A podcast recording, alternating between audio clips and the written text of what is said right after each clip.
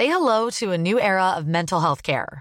Cerebral is here to help you achieve your mental wellness goals with professional therapy and medication management support. 100% online.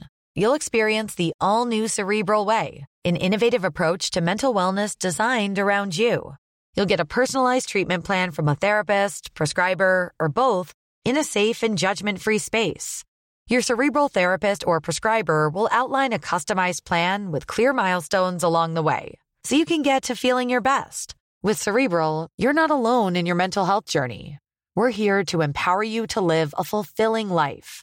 So take that first step towards a brighter future and sign up today at cerebral.com slash podcast and use code ACasts to get 15% off your first month. Offer only valid on monthly plans. Other exclusions may apply. Offer ends July 31st, 2024. See site for details. Heraldo Podcast, un lugar para tus oídos.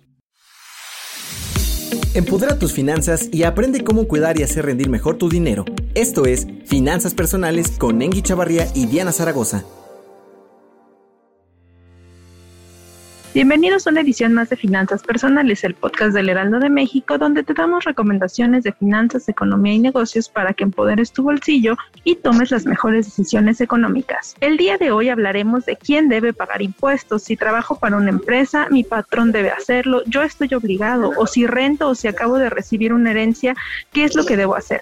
Para eso me acompaña el contador Rolando Silva Briceño, integrante de la Comisión de la Auditoría Fiscal del Colegio de Contadores Públicos de México y Ente Chavarría. Muy buenas tardes, Diana. Pues una de las dudas recurrentes es quién debe pagar impuestos eh, o si todos los que trabajan, cuando me liquidan o recibo un finiquito, los que rentan, como dices, o los que venden su carro o los que gastan en las tarjetas. ¿Quiénes? ¿Quiénes estamos obligados en México, contador? ¿Qué tal? ¿Cómo están? Muchas gracias. Sí, pues todos, ¿no? Prácticamente todos. Y habrá que referirnos entonces más bien a las acciones que generan que estemos obligados a pagar, a pagar impuestos. Eh, la respuesta en concreto sería todos, ¿no? Todos tenemos que pagar impuestos y de forma común quienes generemos ingresos, quienes tengamos, quienes, quienes tengamos ingresos, bueno, pues tenemos que pagar impuestos sobre la renta, quienes hagamos consumos, casi en su totalidad, pues tenemos que pagar IVA. Entonces, todos, todos tendríamos que estarlo haciendo. ¿no? Y contador, eh, ¿cuáles son los impuestos indirectos y directos?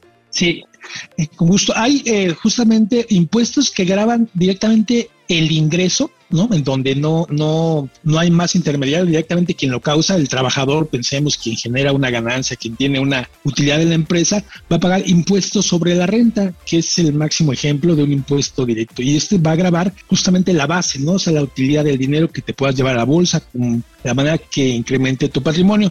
Ese sería un impuesto directo, ¿no? Que paga directamente el contribuyente. Y un impuesto indirecto, bueno, pues el mejor ejemplo es el IVA, que justamente se va trasladando, ¿no? Se va trasladando y esto lo vemos en entre una empresa y otra hasta que lo paga el consumidor final. ¿no? El consumidor final es quien paga este impuesto de valor agregado que en consecuencia graba el consumo y que eh, tiene esta clasificación ¿no? de un impuesto indirecto. Muy bien, contador, pero una de las dudas que tienen muchas personas es ¿para qué sirve pagar los impuestos? ¿En qué beneficia a toda la ciudadanía? Ok, sí, esa es una pregunta muy, muy interesante. Eh, pagar pagar eh, impuestos es una de las obligaciones que tenemos desde la Constitución. Obligación de ser, eh, las obligación solamente por el hecho de ser mexicano, tiene la obligación de pagar impuestos. Pero si nos ponemos a pensar justo cuál es el, la intención, el objetivo, sería eh, contribuir al gasto público y el gasto para que el gasto público, bueno, pues se destine a las obligaciones que tiene el gobierno. Debería entonces convertirse en servicios de educación, de salud, de seguridad, ¿no? De obra pública, justamente. El beneficio eh, directo, bueno, pues dependerá de lo que necesitemos o de lo que podamos obtener y el, el beneficio general sería ese, ¿no? Que debería de haber eh, efectivo, que debería de haber recursos para financiar temas de salud, seguridad, ¿no? Principalmente educación, por supuesto. Ese debería ser el, punto. Contador, ¿puedo recibir devoluciones? Y si no los pago, ¿qué, qué me podría pasar? ¿O cuál sería la consecuencia inmediata? Claro, sí puedes eh, recibir devoluciones. Esta es una, una acción habitual, solicitar una devolución. Y esto se debe a que vamos pagando durante el año una serie de abonos, ¿no? De abonos a un impuesto eh, ya al general, ¿no? El definitivo, que es a final del año. Y cuando estos eh, abonos se calculan con un exceso o tenemos deducciones en el año, bueno, va a generar un impuesto que no debiste pagar, lo solicitas y te lo te lo devuelve. Entonces es un, derecho y es mero ajuste aritmético, pero eh, a través de un, procedimiento. Y la consecuencia de no pagarlos, bueno, la consecuencia de no pagarlos tendrá que ver con la cantidad, ¿no? La cantidad de impuestos que no pagues en muchas ocasiones y también lo complejo que sea, si es intencional, ¿no? Si es intencional o no, si es algo eh, organizado o no. Y bueno, lo más recurrente serían multas, no multas por no presentarlo, multas por no cumplir con sus obligaciones, que sería la presentación de una declaración en su caso, y eh, multas posteriormente. Y si esto se agrava, bueno, pues podemos estar hablando hasta de delitos, eh, de delitos fiscales. Eh, creo que sí, esas serían las, las consecuencias de, de, no pagarlo, considerando que cuando hablamos de trabajadores,